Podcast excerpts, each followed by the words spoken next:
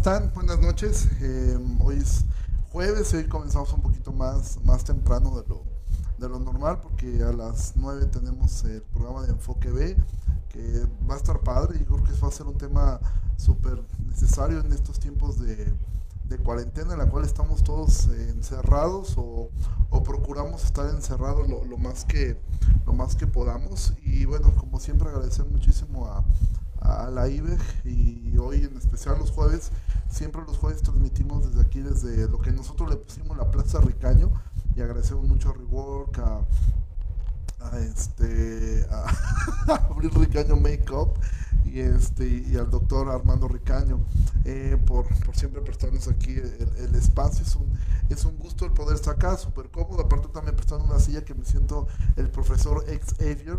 Este, está súper chida esta silla. Y bueno, eh, estamos, hoy terminamos el capítulo 10, vamos a terminar el capítulo 10 del libro de Romanos. Y bueno, hemos estado estudiando mucho.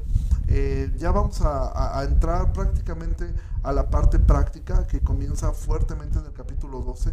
Aquí Pablo todavía sigue hablando de algunos temas doctrinales, sobre todo el capítulo 11 es un tema bien complejo. Eh, bueno, no complejo, pero es un tema que seguramente vamos a tener distintas opiniones al respecto. Eh, como siempre, hacemos nuestro, nuestro recorrido de lo que hemos visto hasta el día de hoy, de, ahora, capítulo 1, la presentación del, de la carta, presentar una, una, radiografía de lo que es el ser humano, capítulo 2, explicar un poquito más que tanto el judío como el gentil están exactamente igual de perdidos, capítulo 3, mostrar que las obras nunca han salvado a nadie y llevar a que la justificación es la única salida, en la cual Jesús mismo fue el sacrificio que el Padre dispuso para salvarnos a nosotros. Llegamos al capítulo 4, Pablo va a hablar acerca de la fe de Abraham, de las dos cabezas federales, capítulo 5, volvió a hablar de la justificación, capítulo 6, pone el ejemplo del bautismo como la muerte, la resurrección de, eh, de, de, la muerte del viejo hombre, la resurrección de una nueva vida. Y cómo es que ya no estamos esclavizados al, al, al pecado, capítulo 7, la lucha interna que Pablo tenía eh, eh, también este, como, como un creyente luchando contra, contra esta naturaleza eh, caída que todos tenemos, capítulo 8, de sí no hay ninguna condenación para los que estamos en Cristo y construyendo esta idea de que eso no significa que podemos vivir como nos plazca, sino que esto nos debe llevar a una lucha, echando mano del Espíritu Santo que nos hace eh, poder llamar a, a, nuestro, a, nuestro Padre, Abba Padre. Sí, termina diciendo que nos puede separar del amor, que es en Cristo nada. Y el capítulo 9, Pablo, capítulo 9, 10 y 11, Pablo va a dirigir mucho el, eh, su mensaje hacia los judíos. Comienza el capítulo 9 diciendo que él mismo desearía ser anatema si eso resultara en la salvación de sus hermanos. Pero bueno, él va a hablar que no es así. Entonces llega el capítulo 9 para demostrar que Dios siempre ha elegido a los que han de ser salvos, que no solamente por ser israelitas ellos ya, ya eran salvados, ¿sí? sino que siempre ha habido una... Eh, Dios ha elegido a quien salvar, que no es el que quiere, no depende del que quiere ni del que corre. Y el capítulo 10 que lo comenzamos eh, ya de ayer, Pablo continúa con esta, con esta misma idea acerca de, del amor que él tenía por, por, por Israel, su nación. Sí, y es donde eh, eh, Pablo estaba hablando acerca de este tema. Y ahora hemos llegado al punto donde Pablo ha dejado claro en el capítulo en el capítulo 9 que no depende del hombre, que esto es una obra de Dios, la salvación. Y ahora Pablo va a retomar el tema de la justicia que es por fe, que es lo que vimos la vez pasada. Sí, y, ha expuesto dos, dos, doctrinas que son sumamente difíciles para un judío aceptar. La encarnación, ¿por qué? Porque eso significa que debe aceptar que Él es Señor. Y la resurrección, debe aceptar entonces que Él es Salvador. Sí, nuevamente, bueno, ha dejado claro que la salvación está abierta para todo aquel que invoque su nombre. Y así es como terminó eh, eh, el versículo 13. Vamos a leerlo eh, nuevamente, versículo 13, capítulo 10. Porque todo aquel que invocar el nombre del Señor será salvo. Y él está tomando las palabras, eh, palabras del Antiguo Testamento para decir esto. Ahora, en el capítulo 9, Pablo dejó en alto la soberanía divina al decir, Dios es quien elige, no eres tú quien elige ser salvo, no, es, no eres tú quien, este, quien decide si te salvas o no te salvas, no eres tú, es una decisión que es de Dios. Pero ahora va a dejar en claro en el capítulo 9 la responsabilidad humana, ¿sí? tanto en responder al mensaje como de proclamar el mensaje. Y esto es sumamente importante porque vimos eh, hace unos días que uno de los mayores problemas de, sobreenfatizar la soberanía divina y no hablar de la responsabilidad humana nos lleva a, personas que podemos caer esta eh, eh, herejía que es el hipercalvinismo. O dos, si hacemos demasiado énfasis sobre la, sobre la responsabilidad humana, nos olvidamos y disminuimos a Dios, a que prácticamente Dios, Dios responde a lo que el hombre hace solamente. Y entonces disminuimos realmente mucho de lo que es la soberanía divina. Ahora, una de las ideas más cerradas que se pueden tener cuando entendemos la soberanía divina es pensar que no es necesario predicar. La gente dice, bueno, si Dios sabe quién va a salvarse, pues ¿para qué predico? O sea, realmente si Dios es, Dios va a salvar con mi predicación o sin mi predicación. La realidad es que sí, Dios va a salvar a quien Él quiera, pero Dios ha decidido salvar a través de la predicación del Evangelio. Si tú no lo haces, Dios levantará, eh, eh, aún dice que a las piedras, pero alguien va a hablar. Sí, mencionábamos el ejemplo de Esther hace unos días. O sea, en Mardoqueo le dice Esther, si no hablas tú, salvación vendrá de otra parte. no te preocupes, Esther, tampoco dependemos de ti. ¿eh? Si tú no hablas, Dios nos levanta un salvador a ver de dónde. Solamente que ten seguro algo, tú vas a perecer junto con tu casa. Sí, entonces lo mismo ocurre acá.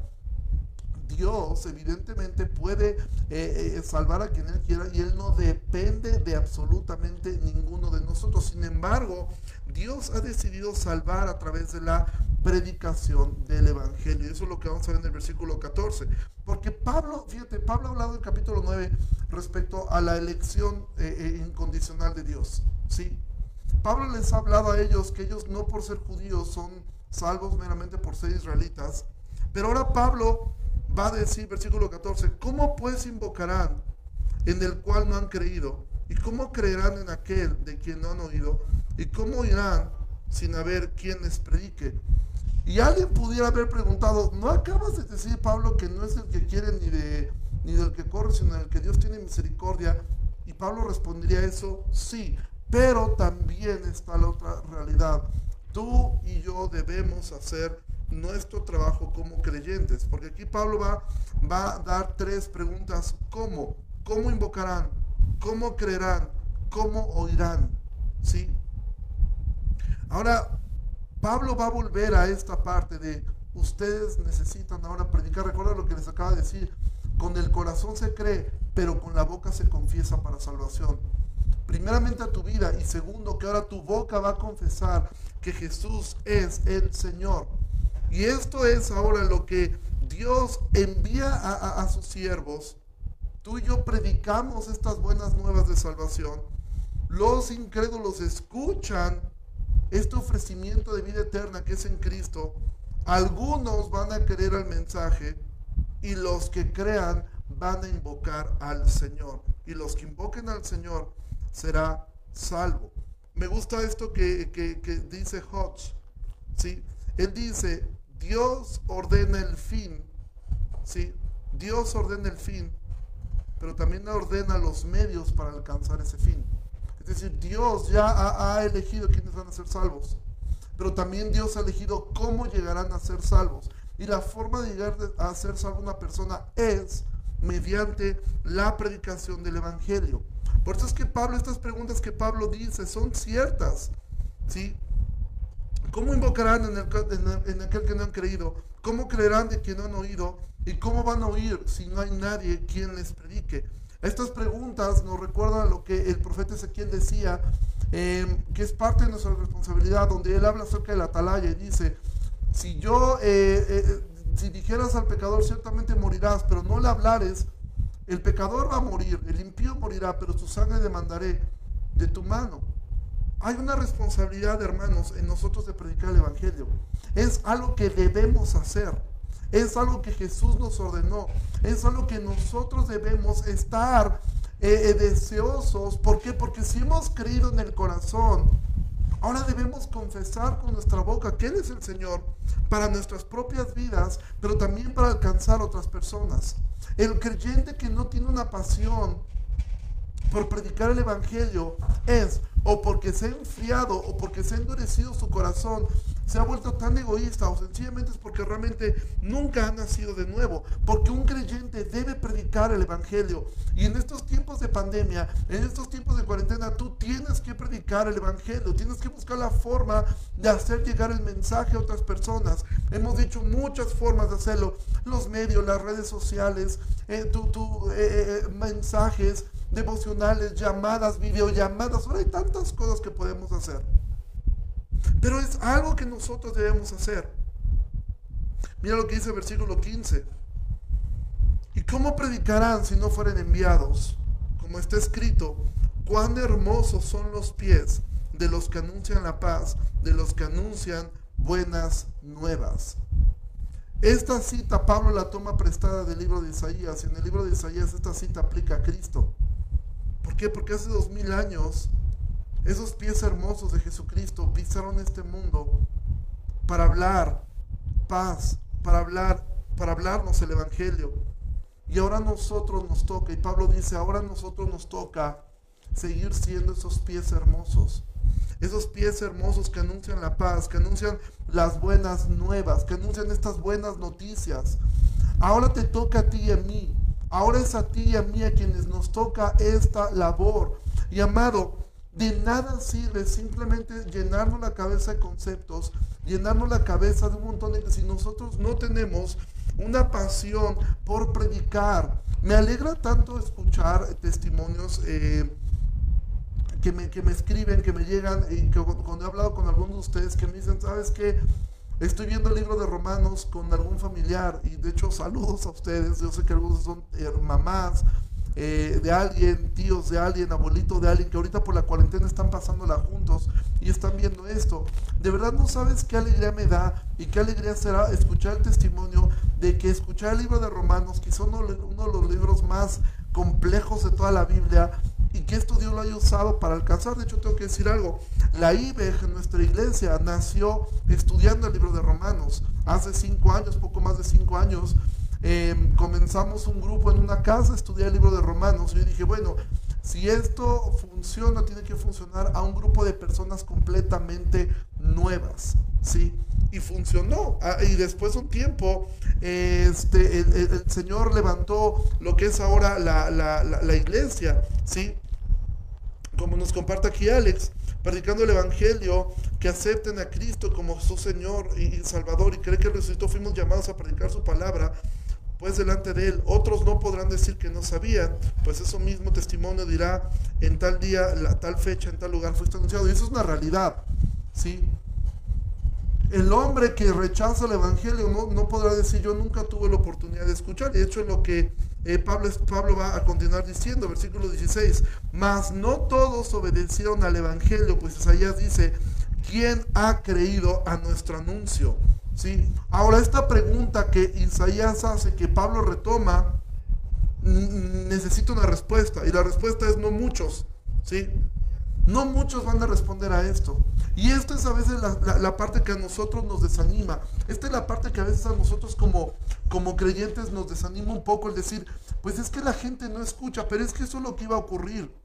Solamente que nuestra carne está acostumbrada al éxito inmediato. Nuestra carne está acostumbrada a querer ver siempre, sentirnos bien con nosotros mismos. Y quiero decirte algo, la predicación no es para que tú te sientas bien. La predicación del Evangelio no es para que tú te sientas contento contigo mismo. De hecho, la predicación te va a confrontar en tu propia carne a ser rechazado constantemente. Porque la gran mayoría de las personas a las cuales tú les predicas, lo más seguro es que no te van a escuchar lo más seguro es que no van a querer escuchar este el mensaje que tú estás hablándoles a ellos. Pero es aquí donde nosotros debemos entender. Pablo, Pablo hace esta pregunta, ¿sí? ¿Quién ha creído a nuestro anuncio? La realidad es que la mayoría de la gente no lo va a creer. Pero como bien eh, eh, compartió ahora eh, Alex, esto es precisamente, ¿por qué? Porque el Evangelio tiene una doble función. En algunos, dice, dice Pablo, en algunos será un olor de vida, pero en otras personas será un olor a muerte. El mismo evangelio que salva a unos será el mismo que condenará a otros. El mismo evangelio que por un lado es, eh, eh, salvación para algunas personas. Ese mismo evangelio será el que va a acusar a la persona. Decir, tú rechazaste a Cristo y tú decidiste confiar en tus obras y ahora te das cuenta que tus obras no fueron suficientes para salvarte. Entonces, de antemano tenemos que presupuestar que la mayoría de la gente va a rechazar el mensaje del Evangelio. Jesús dijo eh, que, el, camino que es ancho, que lleva a la perdición, dice, y muchos van por él, pero el camino que es angosto, que lleva a la vida eterna, dijo, y pocos son. Pocos son. Pero eso no nos debe quitar a nosotros el ánimo de estar predicando constantemente a estas personas. Y entonces Pablo dirá el versículo 17, así que la fe es por el oír y el oír por la palabra de Dios. ¿Sí? Ahora, aquí yo quiero detenerme un poco para poder hablar acerca de este, de este punto. ¿Sí? Pablo ha hablado en el capítulo 2, eh, comienza diciendo, no hay nadie, que nadie puede tener una excusa, dice, porque lo, eh, eh, eh, lo, invisible de Dios, su eterno poder, se hace claramente visible desde la creación, de modo que ninguna persona tiene excusa. Dice que la, lo que no podemos conocer de Dios se hace manifiesto, pero no puede salvar a nadie. Simplemente deja de manifiesto que existe Dios. Pero la salvación, la fe, porque fíjate lo que Pablo está diciendo, así que la fe es por el oír. Recuerda, Pablo está, en el capítulo 4, Pablo ha dicho que Abraham creyó a Dios y le fue contado por justicia. ¿sí? Pablo dirá después en Gálatas que eh, eh, eh, somos salvos por gracia por medio de la fe. Entonces Pablo está hablando acá y él está diciendo que la fe que salva viene por el oír. Es decir, es necesario escuchar la palabra de Dios para ser salvo. No puede existir otro medio aparte de, escuchar. Ahora, no se refiere a escuchar auditivamente, porque digamos, los sordos no pueden escuchar, no.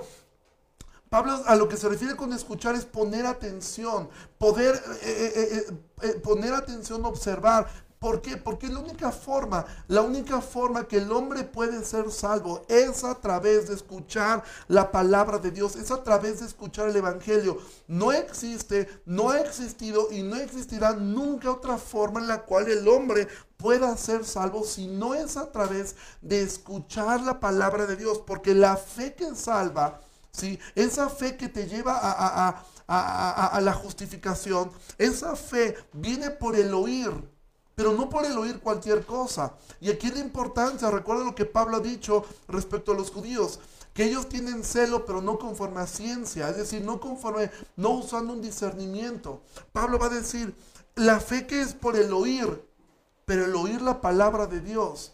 Porque si tú escuchas otra cosa, si tú escuchas doctrinas de hombres, si tú escuchas otro tipo de cosas, eso no va a producir una fe salvífica. Puede producir una fe en el hombre, puede producir una fe en las circunstancias, puede producir una fe en muchas cosas, pero la fe que es salvífica, la fe que te lleva a conocer a Dios, la fe que te lleva a la justificación, la fe que tuvo Abraham únicamente viene por el oír y el oír la palabra de Dios.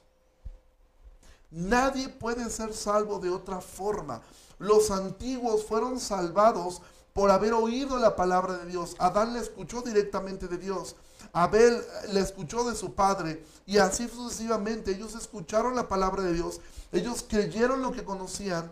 Y entonces es que fueron salvos. Entonces, ¿por qué es importante entender esto? Porque hay personas que piensan, bueno, a lo mejor mi abuelito, mi abuelita que nunca ha escuchado eh, el Evangelio, igual no se salva. No, no se va a salvar él necesita escuchar la palabra de Dios. Él necesita escucharla. Y de hecho te digo algo, la predicación del Evangelio es algo que Dios dejó única y exclusivamente a nosotros. ¿Sí? Los ángeles no pueden predicar el Evangelio. Y dices, ¿cómo sabes eso? Bueno, si los ángeles pueden predicar el Evangelio, piensa en la historia de Cornelio. Cornelio vio un ángel y el ángel le dijo, llámale a Pedro y él te dirá ¿Qué hace para ser salvo? Eso está en Hechos capítulo 10, si mal no recuerdo. Es decir, el ángel le pudo haber hablado del Evangelio. Y tú dices, a lo mejor lo hubiera creído más. No, el ángel dice, no, ve a buscar a Pedro y él te va a decir lo que tienes que hacer. ¿Por qué? Porque la predicación del Evangelio Dios decidió que fuera hecha a través de nosotros. Él, él tomó esta, esta decisión, ¿sí? Él fue quien tomó esta, esta decisión, no fuimos nosotros. Entonces, es importante entender y creer que la fe viene por el oír y el oír la palabra de Dios.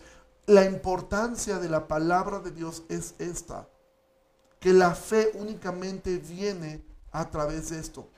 La fe en Cristo, el creer en Cristo, viene por, por, es, por la palabra de Dios, porque tú te puedes inventar un Dios en la cabeza y muchas personas se han inventado un Dios en la cabeza. Alguna vez alguien le preguntó, le dijo, le reclamó a John MacArthur, le dijo, yo no, mi Dios no va a hacer lo que tú estás diciendo, porque mi Dios nunca enviaría a una persona al infierno de esa forma como tú estás hablando. Y MacArthur le respondió, bueno, tienes razón, solamente que tu Dios no existe, porque el Dios de la Biblia sí hace eso. Hay muchas personas que descansan en esta idea, cuando tienen alguna duda respecto a qué hacer, dicen, ¿qué hubiera hecho Jesús? Y esto se puso tan de moda en los años 90 con una pulserita que tú andabas cargando que, tenía WWJD, What would Jesus do? Y era como, ok, querías este, eh, andar con una persona no cristiana y tú decías, ¿qué haría Jesús? Y tú, eh, alguien puede decir, pues yo me imagino que sí. Y bueno, ¿cómo puedo contradecir a una persona que en su imaginación el Jesús de su imaginación sí se podría ir a emborrachar. El Jesús de su imaginación sí podría andar con dos personas al mismo tiempo. La pregunta correcta no es ¿qué haría Jesús? La pregunta correcta es ¿qué hizo Jesús? ¿Qué nos enseña la palabra respecto a, cada situación que nosotros enfrentamos? Y esto es muy importante porque la fe viene por el oír la palabra de Dios, no viene por tu imaginación, no viene por lo que, mira, hace unos días veía yo un, un, video de un hombre, este, ay, perdón que diga eh, los nombres de las iglesias, pero de verdad, bueno, creo que eh, es hasta obvio que eso está incorrecto. Uno de los líderes de, de, jóvenes de una iglesia muy grande en Estados Unidos, que se llama Jesus Culture, él comenzó a dar un testimonio, y yo lo vi, esto no me lo contaron, yo lo vi, eh, diciendo que él había tenido un problema con uno de los pastores y que lo había tratado muy mal. Y entonces Jesús se le apareció en una visión, en un sueño. Dice que Jesús lo abrazó y le dijo, y Jesús le dijo a él, yo necesito pedirte perdón. Y él le dijo, pero tú por qué? Por la forma como te trató este tal persona. Yo te pido perdón. Ahora, si tú dices, ¿qué hubiera hecho Jesús? Bueno, en tu imaginación puede caber lo que sea. Pero eso es una herejía. O sea, ahora resulta que Jesús, Dios le pide perdón al hombre. Pero es que si tú no vas, si tú no miras las escrituras, entonces tú vas a poderte imaginar lo que a ti se te venga en gana respecto a Dios. Y el mayor problema que siempre Israel tuvo fue ese. De hecho, el domingo eh, voy a predicar respecto a Oseas. Y en Oseas repite constantemente el problema de, raíz de ellos. ¿Cuál era? Bueno, sí, e, en, Lamentaciones Jeremías deja en claro que fue porque los profetas y los sacerdotes eran un desastre. Pero Oseas va a decir, mi pueblo pereció porque le faltó conocimiento. Y no se refiere a, conocimiento de teología. La palabra conocer en hebreo es una palabra que viene de, de una raíz que es yadá, y Yadá no solamente significa conocer en el sentido cognitivo, sino poder tener una, un acercamiento, una intimidad. Por eso es que la palabra conocer se, ocupa en el Antiguo Testamento cuando tú lees, y Adán conoció a su esposa y tuvo y concibió a, un hijo. La palabra conocer denota intimidad en el Antiguo Testamento. Cuando Oseas dice, mi pueblo pereció porque le faltó conocimiento, no se refiere a la teología. Los fariseos eran unos teólogos de primera, pero no conocían a Dios conocían doctrina, pero no conocían a Dios. Entonces, el problema mayor del hombre es que no conocen a Dios. Y algunos ni siquiera conocen doctrina, porque les aburre la doctrina, porque piensan que la doctrina es del diablo. Entonces, amado, cuando Pablo está diciendo la fe es por el oír y el oírla por la palabra de Dios, es decir, lo único que puede producir fe que salva es conocer la palabra de Dios. No hay salvación sin haber escuchado el Evangelio. No hay fe que justifique sin la predicación del Evangelio. Y Pablo continúa, versículo 18. Pero digo, ¿no han oído? Antes bien por toda la tierra ha salido la voz de ellos y hasta los fines de la tierra sus palabras. También digo, ¿no ha conocido esto Israel? primeramente Moisés dice, yo les provocaré a celos con un pueblo que no es pueblo, con pueblo insensato los provocaré a ira. Mira, el llamamiento de los gentiles y el rechazo, y el rechazo de, al evangelio de la mayoría de los judíos, ¿sí? no debería haber constituido una sorpresa para, para ellos. ¿Por qué? Porque la misma escritura en el Antiguo Testamento decía que eso iba a suceder. ¿sí? Dios les había advertido que él iba a provocar a Israel a celos mediante un pueblo que no, era, que no eran pueblo, es decir, los gentiles, ¿sí? que provocaría a ir a Israel con, naciones que ellos consideran eh, idólatras. Y eso fue lo que ocurrió. Dios provoca celos salvando a los gentiles. ¿sí? Ahora, quiero hacer notar aquí, esa es la importancia de estudiar capítulo a capítulo el libro. Aquí Pablo está hablando de Israel étnico, Israel como nación. Porque de hecho desde el capítulo 9 que ha tratado este tema, capítulo 10 sigue hablando de Israel como nación. Y en el capítulo 11 seguirá hablando de Israel como nación. No podemos brincarnos que en el capítulo 9 y 10 habló de Israel como nación y en el capítulo 11 está hablando de Israel que eh, este, todos nosotros. Sigue hablando del Israel como nación. Si no me voy a adelantar a eso versículo 20 dice, e Isaías dice resueltamente, fui hallado de los que no me buscaban, me manifesté a los que no preguntaban por mí. Sí, mira, los gentiles, al igual que, eh, eh, eh, que, los demás incrédulos, no buscaban a Dios. Ellos estaban contentos en sus religiones paganas, ¿sí? Pero muchos de ellos sí respondieron al Evangelio cuando lo escucharon, ¿sí? Y de hecho, más rápido respondían los gentiles que los propios judíos. Pablo va a explicar eso en el capítulo siguiente. ¿sí? Israel fue una nación que se cerró completamente al Evangelio y Pablo va a explicar por qué razones ocurre eso en el versículo, en el capítulo 11, versículo 21 y así termina el capítulo 10. Pero acerca de Israel dice, todo el día extendí mis manos a un pueblo rebelde y contradictor. Y aquí está una de las, de, las formas en las cuales Pablo describe a Israel, ¿sí?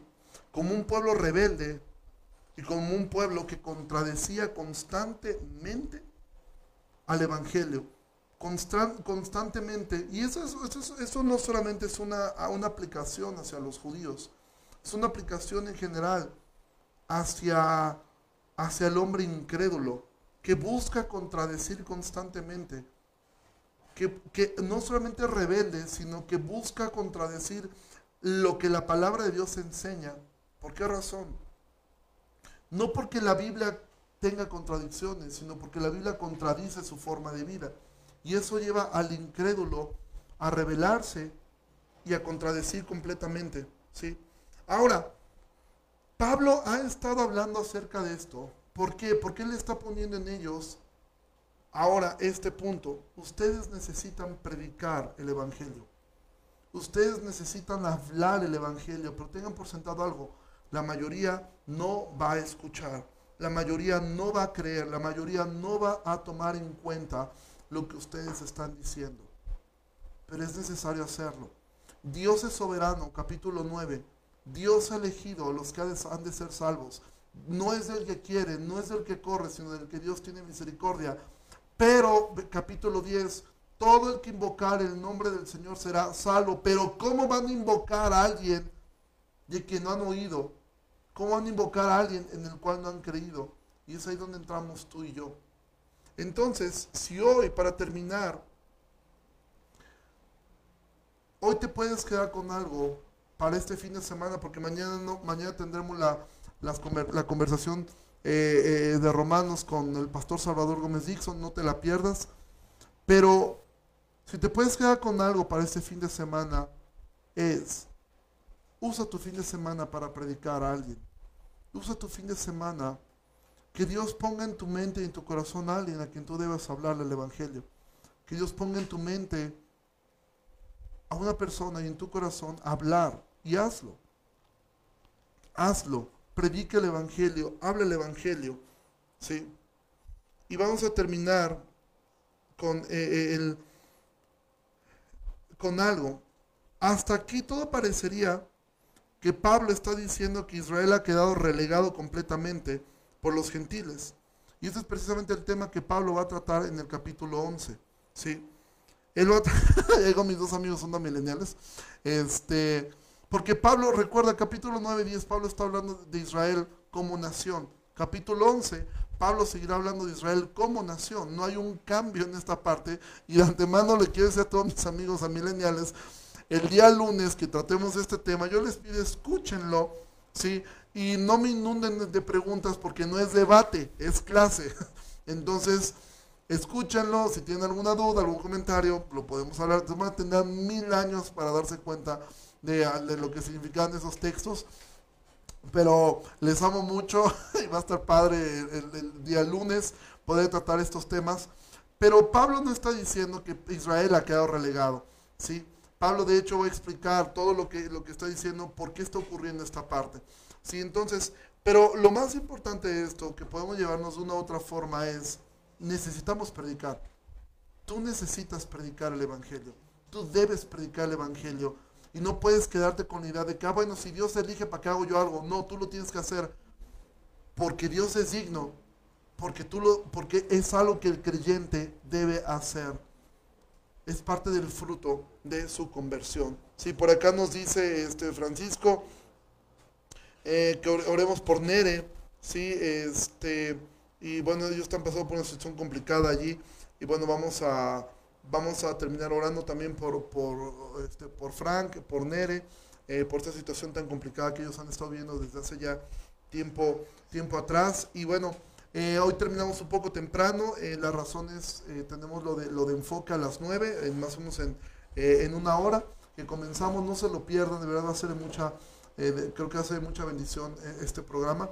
Y pues bueno, vamos a terminar orando. Señor, muchas gracias por esta, por esta noche, gracias por, porque nos permitiste una vez más poder aprender de estos temas y poder, Señor, mirarlos y, y crecer, Señor, en ti.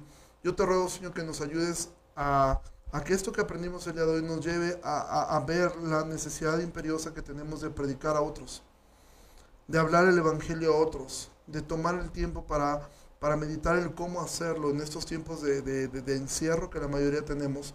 Ayúdanos a poderlo hacer y te ruego, Señor, que bendiga la vida de, Frank, Señor, de Nere. Señor, yo te ruego que les guardes, Señor, en, lo que ellos están viviendo eh, con, este, con este vecino. Padre, ayúdalos, protégelos, Señor, te lo pido. Te ruego, Señor, que les guardes, Señor, te ruego que les que tú, Señor, en tu misericordia les estés cuidando, Padre. Gracias por la vida de cada persona que ha tomado el tiempo de estudiar esto, Señor, y te ruego, Señor, nos ayudes en todo lo que hagamos el, resto del día. En el nombre de Jesús oramos. Amén. Bueno, solamente para terminar, este, recuerden el día de mañana, 8 de la noche, tenemos las conversaciones sobre Romanos. Estará el pastor Salvador Gómez Dixon. Eh, está hablando del tema el Evangelio y la Iglesia. Y bueno, en una hora tenemos este, este tema en enfoque de la familia en cuarentena. Yo les pido que se, se, se, conecten y pues podamos estar ahí todos juntos, estar estudiando de la palabra de Dios. Dios les bendiga mucho y que pasen un excelente, eh, una excelente noche. Nos vemos en un ratito. Dios les bendiga. Bye.